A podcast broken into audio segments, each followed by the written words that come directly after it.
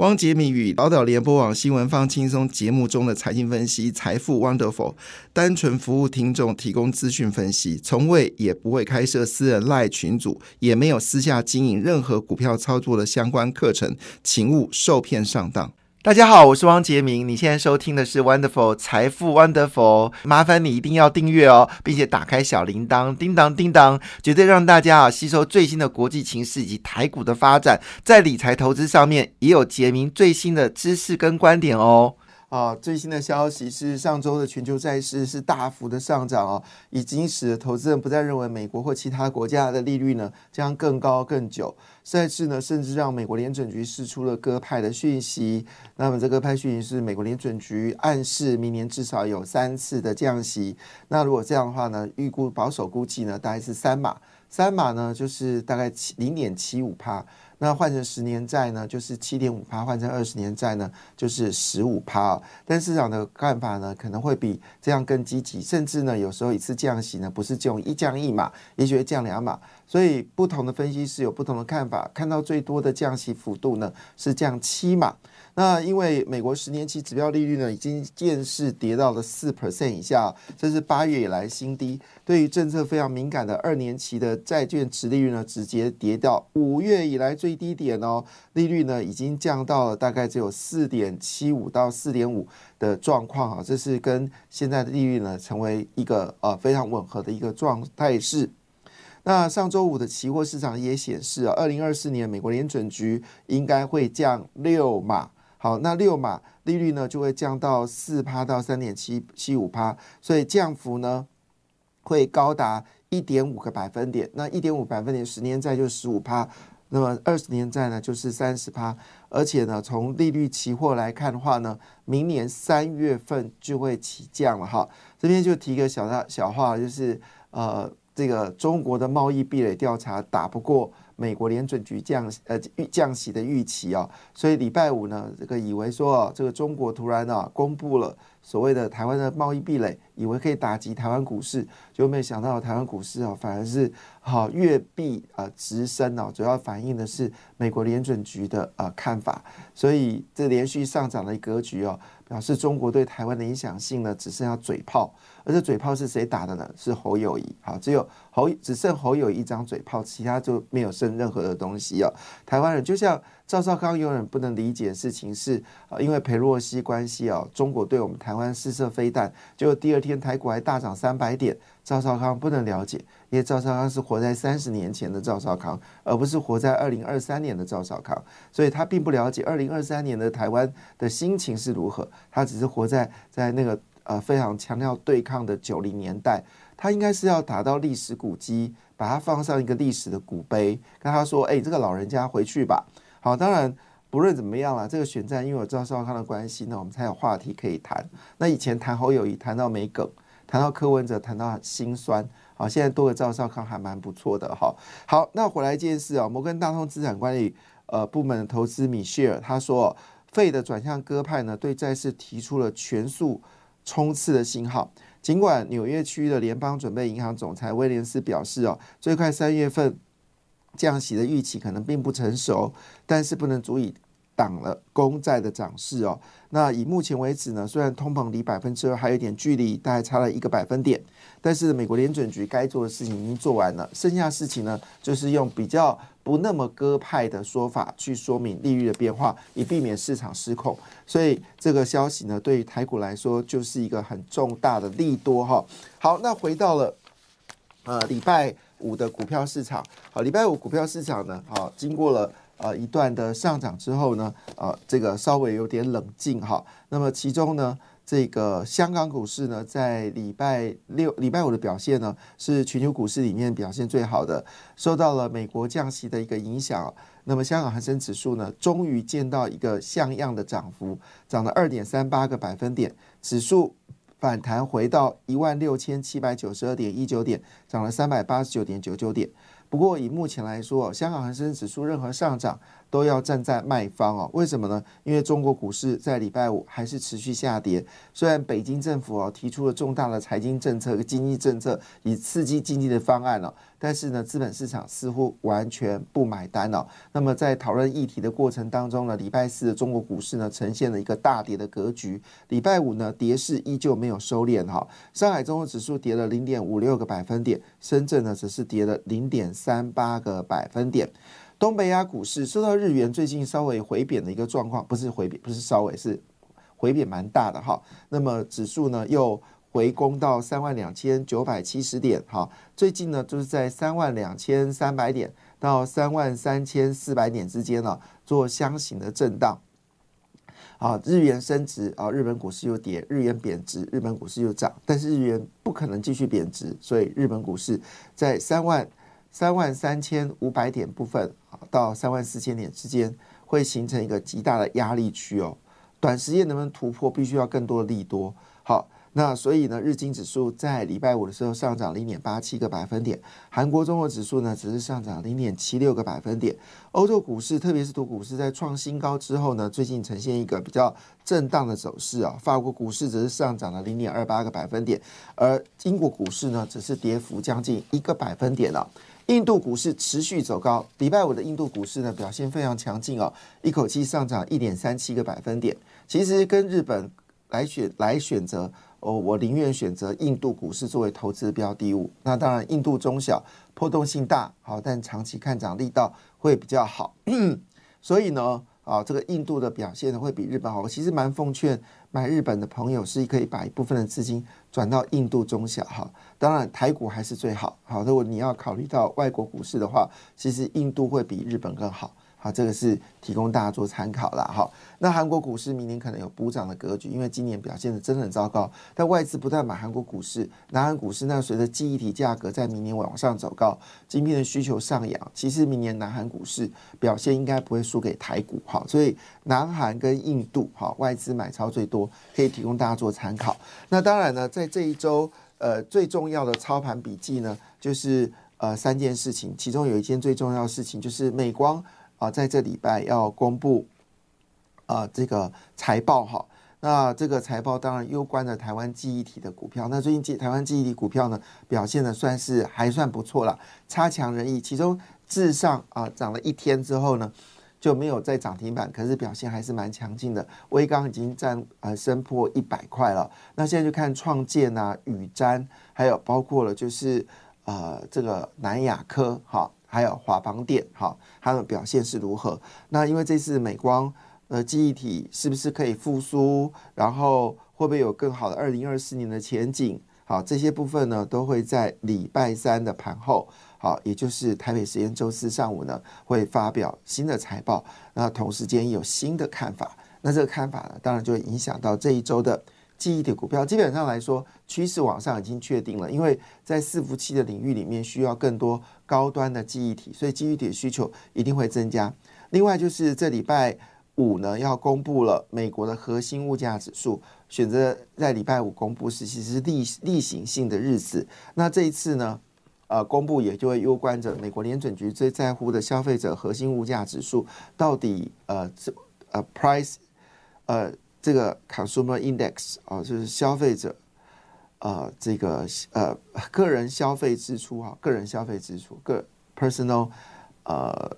cons consumption 啊 index 哈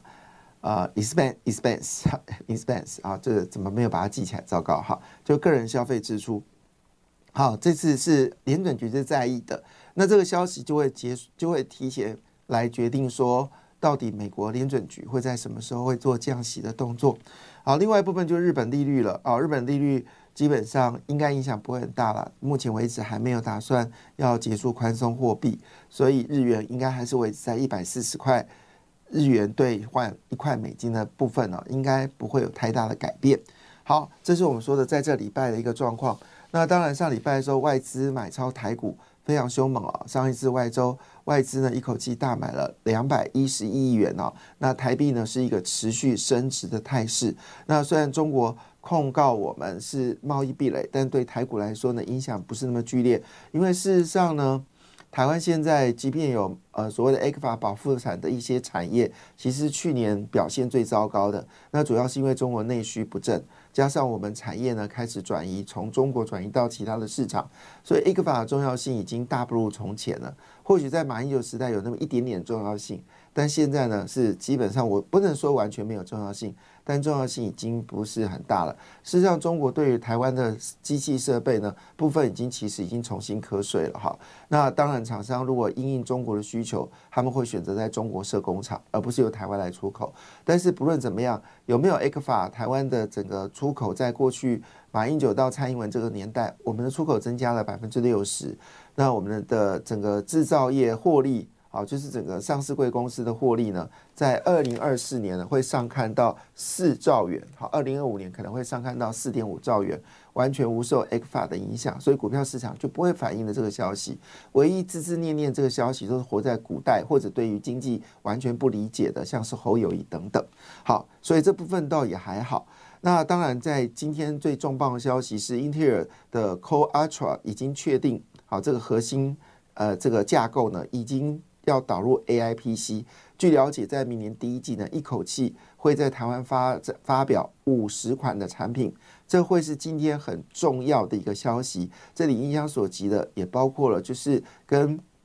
笔电相关的 IC 设计公司，还有包括了就是印刷电路板，好，以及记忆体，还有包括当然就是台积电，好，这些都会影响性非常大。好，另外一部分呢，就是呃这个。新台币呢的定存利率呢啊实在太香了，所以很多人去存定存哦。不过说实在话，呃，这个现在卖掉美金传台湾定存是 OK，可是现在卖美金还有点太早，卖美金应该明年的三四月，因为估计这波股市一直到如果大选哦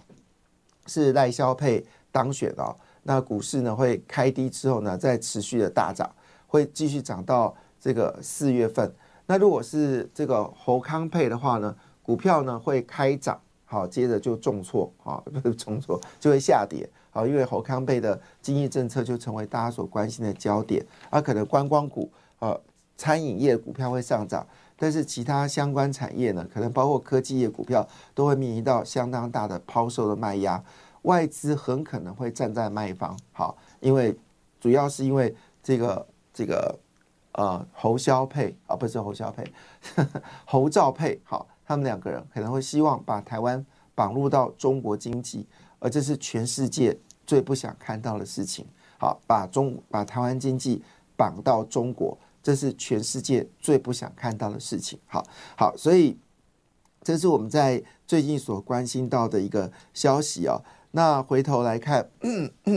好，回来我们看一下到底。在这个上礼拜还有什么样重要的讯息呢？好，是中国。那么中国对晶片呢，已经产生呃，对晶片精力呢，已经开始做先期的准备。哈，因为估计呢，中国、美国对中国的这个晶片精力呢，会越来越严格。所以呢，加上他们现在有将近四十座的十二寸晶圆厂陆续盖工、盖工完成，在二零二四年到二零二五年会大量生产二十八纳米以上的制程。指的最主要，当然不是二十八纳米啊，最重要是三十纳米啊、四十纳米。好，这个尤其是三四十纳米的产能会大幅的增加。好，那这个情况下呢，成熟制成设备呢，基本上已经开始有非常大的一个买进的特色。特别是什么呢？辉达对台积电呢，在上礼拜突然下了超级单。好，这超级单呢，主要是因为在一月份呢，辉达会对中国重启。所谓特供版的晶片，那当然，呃，戴奇已经解释了，谈中国的关税呢，绝对不可能自由，不会再回到自由贸易了，这是没有，已经不可能了。所以，中国对美国对中国呢，不论是关税壁垒，或者是啊所谓的晶片壁垒，好，会继续的执行下去哦。好，这是非常重要讯息。那因为设备的需求大幅增加，所以呢，《工商时报》点名了啊几家公司呢获利。今年的获利会再创新高，分别是二四零四的汉唐、六六一三的鹏益、六一九六的凡轩跟六一三九的亚翔。亚翔最近股价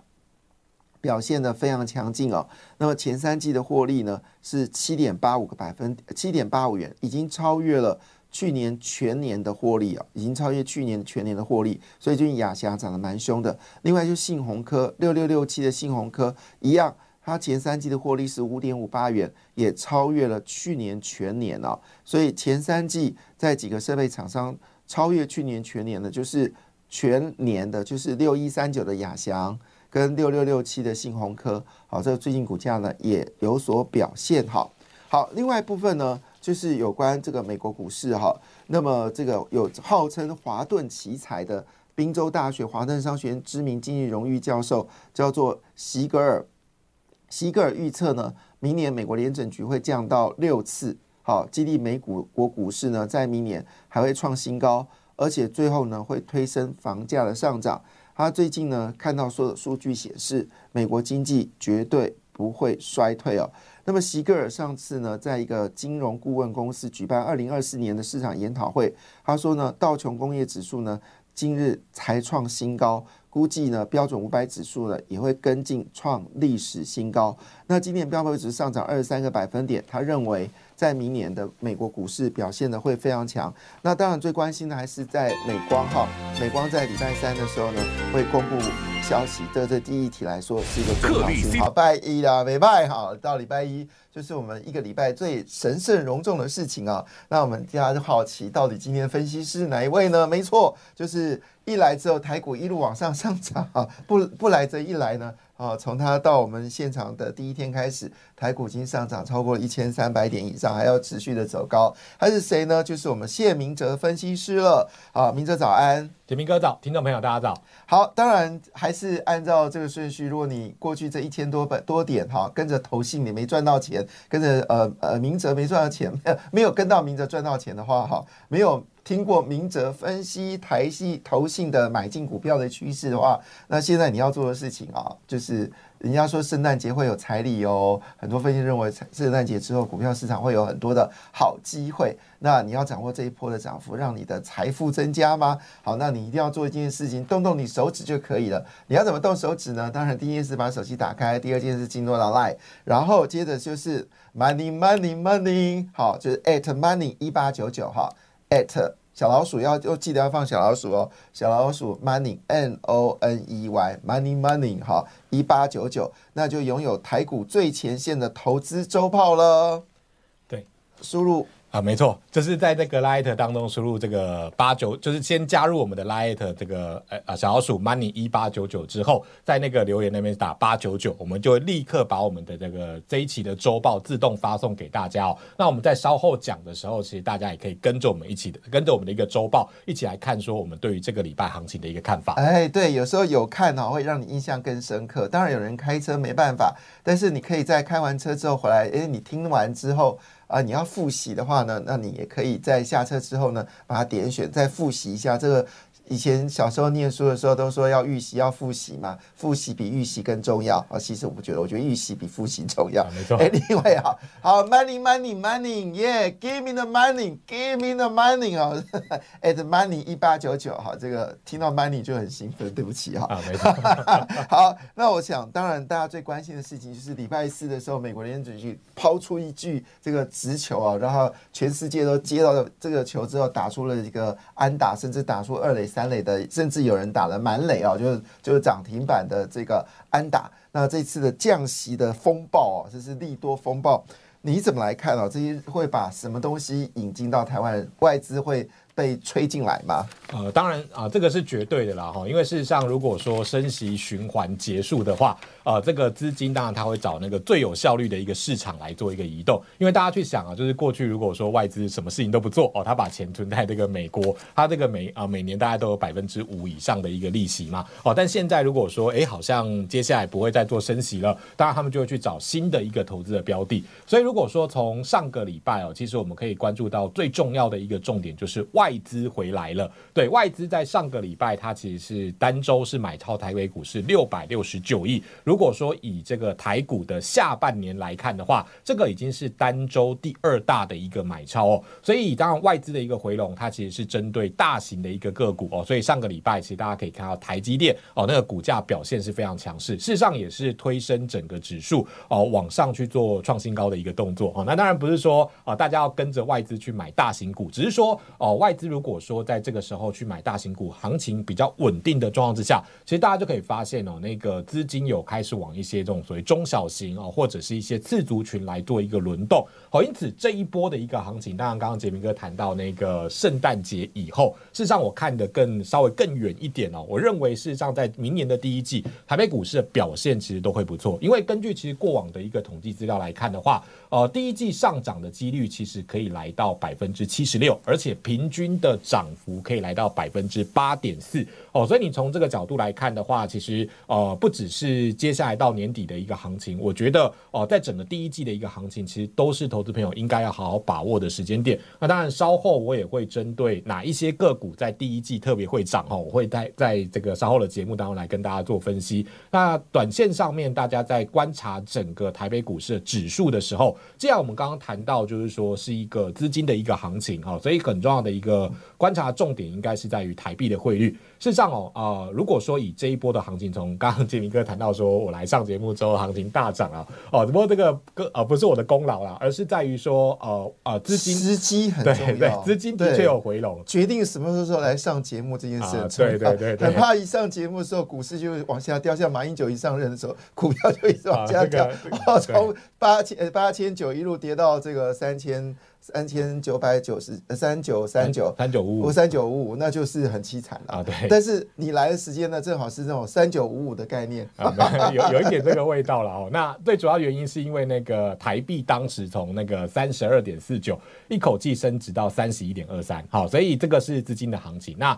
最近大家看好像又有一点往升值的态势去走，所以后续我们观察的重点就是十二月份当时那个台币有稍稍止升回贬的那个高点，叫做三十一点五六，哦，基本上只要没有贬破这个位置的话，其实我觉得资金的一个行情都能够去做一些延续。所以换个角度来说，我刚才讲圣诞节，其实讲的是彩蛋，好大家都讲圣诞节有彩蛋嘛，要把那个袜子放在门口，看圣诞老老公公会不会给但是其实你不需要这么麻烦，因为你只要做一个事情，圣诞老公就会来了哈，就是 at money 一八九九，这个你可以默念起来，at money 一八九九，at money 一九一八九九哈，那回去把这个 line at 给加起来之后呢，这个彩蛋呢就可以提早七天就公布了，因为今天是十八号嘛，圣诞节是二十五号，还有七天，所以七天就会提早公布彩蛋。所以这个市场大概就分三个阶段来讨论嘛。第一个就是圣诞节彩蛋会是什么？当然是要解解解读外资买台股。另外就是封关前的时候哪些股票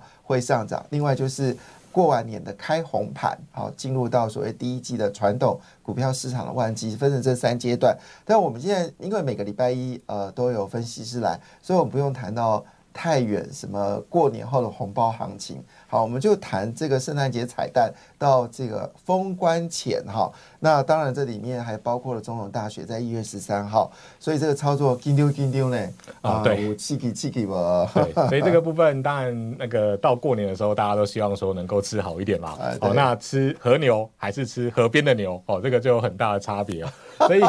对，当然呃，股票的部分其实大家好，就是可以去呃去。呃，找一些比较好的股票来做操作，事实上就有机会吃到和牛了哈，不是河边的牛。好，所以这个部分其实我大概着眼几个重点哦，就是当然呃，刚刚我们讲到就是杰明哥谈到说在农历年前嘛哈，那至少在如果说第一季它的上涨几率是高的哈，那我觉得相对来讲，其实那个呃把握度的机会其实相对来讲就会比较高哦，所以我特别帮大家去做一点整理哦。这个如果说投资朋友呃想要知道那个详细的名单的话哦，当然加入我们 Lite 之后，你输入八九九哦，这个这个周报就会自动发送给大家。那我这个选股逻辑是这样，就是平均上涨啊，在第一季平均上涨的几率要超过六十趴哦，至少我要及格嘛。那同时呢，在第一季平均上涨的幅度要超过百分之十。那加上说，如果预估明年的 EPS 跟现在股价来做比较的话，本一比不到二十倍，相对而言，它其实股价就有在呃这个。哦明年的这个一月份之后，开始慢慢往上去做垫高这样的一个机会。好，所以从这个角度来看的话，我帮大家挑了十二档个股了哈。不过因为时间的关系哦，我们大概着眼几个重点。哦，第一个哦，当然其实在这个名单当中哦，我们可以看到一个比较特殊的族群，叫做车用的二级体。哦，因为事实上车用二级体在上个礼拜的股价其实表现也都还不错。那包括了台啊台办啊，它第一季上涨几率有百分之八十三，包括了强茂呃，这个第一季平均上涨幅度其实有百分之十六点二。好，所以你从这个角度来看的话，哦，举个例子来讲，好，例如说像是二四八一的强茂。哦，在上个礼拜五的时候，虽然说股价创高之后有点稍微呃这种所谓获利回吐这样的一个情形哦，但是你可以发现，就是最近期的投信哦，大概买超了两千零六十二张哈。当然，我们的过去在节目当中都跟大家谈那个投信的一个成本啊，所以以它的那个成本来看的话，大概是七十点七元左右。那七十点七元其实跟现在的这个价格，现在价格甚至还比投信的成本稍微低一点点。好，所以从这个角度来看，诶，它有吃到那个投信豆腐。这样的一个机会，那为什么它股价其实能够在这个时候表现比较强势？很重要的一个关键是，第一个它有 Tesla 订单，第二个它有比亚迪的订单，等于是说。哦，全球两大的电动车龙头哦，事实上都是它的一个客户。这样说，呃，从股价的一个角度来看的话，它其实是属于长期的比较低位阶的一个位置。所以在这个时间点当中，那股价其实是会有一个哦，后续有一个往上垫高的机会。我觉得是有这样的条件。那除了这个部分之外，另外大家从名单当中也可以看出，哎，有一个是上个礼拜突然转强的一个族群，叫做钢铁类股。好，那钢铁类股，当然我们在这个时候帮大家选出的是大成钢跟星光钢。好，那呃，当然大家也就看到了啊，就是最近中钢有开始调升它的月的盘价跟季的盘价。那传统的个股就是传统产业的个股就是这样子了哈。基本上你只要价格有往上去做调整，呃，这个简单来说就是营收就是价格乘以出货数量嘛哈。所以价格往上涨，那基本上只要出货数量维持，它的那个营收其实都会往上涨哈。那所以从这个角度来看的话，其实大家在挑选钢铁个股的时候，呃，的过往其实大概都是以这个不锈钢的族群先涨。所以你看星光钢哦，它其实周线是一个哦这种所谓长线的大底哦，超过超过一年以上的一个大型的底部，在这个时候冒出头，而且外资其实才刚去做一个进场。所以你从这个角度来做观察的话，其实我觉得呃整体来讲，其实也是有呃也是有一个后续能够持续上上攻的一个机会。那包括像是一五八九的一个永冠哈，当然这个在风力发电的一个。呃，风力发电的一个铸件了哈，这个其实原本就是现阶段政府最主要的一个主推的一个政策吧哈，就是绿能的发电，其实我们长期要来到大概百分之三十以上的一个水准，所以它的股价其实也是那种周线算是一个比较呃这个一段时间的一个底型哦，所以从这个角度来看的话，呃，既然他们过往他们统计的那个数字，呃，在第一季其实都会有不错的表现，那现在其实都处于相对比较低位阶的位置，我认为这一些个股就是大家后续可以去留意。哎，看能不能抢到那个过年前的那个红包的一个机会。我看这资料上面超过八成的有见顶啊，它八成七，在过往的资料资料显示，还有八成七率是上涨的。那第二名是大成钢跟博智，还有台办第二名是八十三个百分点，然后博智跟大成钢是八十一个百分点，这是几率最高的。那当然几率高，也希望胜率能够增加。不过大部分还是很。很在意的事情啊，除了我们要把这 add money 好这个一八九九给加进来之外呢，好立刻要输入到八九九。那这个情况下呢，这个台股最前线投资周报呢，你就可以立刻带回去哦。那当然紧接着就要开盘了哈。那当然我们知道礼拜五的美国股市呢，好稍微有点冷静啊。不过分析师对于明年的看法似乎非常的乐观，也包括明年可能会降最高，我听到是七次的七七码的降息。那也有人说是五到六。六次降息，那这个情况之下呢？今天的台股应该要看盘的重点会在哪里呢？对，当然我们刚刚其实谈到，当然就指数来讲，还是看台币的汇率，然后只要没有大幅度贬值，大家不用担心那个行情会出现大幅度的回档。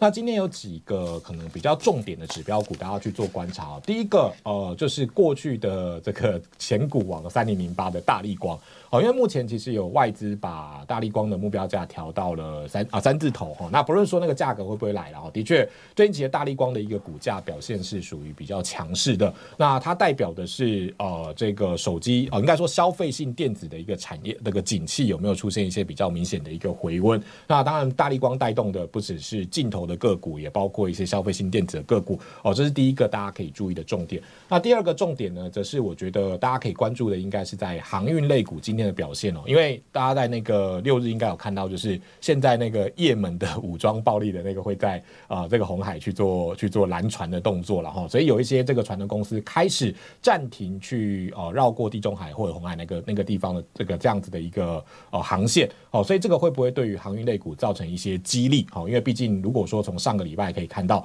哦，包括长荣它的股价其实也都创下短线上面的一个新高，这是第二个我觉得可以关注的一个重点。那第三个重点包括像是联发科它的一个呃今天的那个。呃，这个平等其实也被外资去做一个调升，当然它能不能够占到千金以上，我觉得也对于 IC 设计类股来讲，会是一个非常重要的一个带动的一个效果。好，所以 IC 设计、航运还有呃镜头、镜头，好，这是今天你可以关心的重点。当然，最关心的重点还是你有没有把 Line at Money 啊一八九九。给把它加进来哦，这件事再重复一遍，at money 一八九九。那加进来第一个动作要做什么？对，是输入八九九。那刚才的内容里面还有一个彩蛋哦，刚刚没有提到的，就是千元千张大。节目内容仅供参考，投资人应独立判断，审慎投资，自负风险。本节目与节目中所分析之金融商品没有不当利益关系。感谢你的收听，也祝福你投资顺利，荷包一定要给它满满哦！请订阅杰明的 Podcast 跟 YouTube 频道《财富 Wonderful》，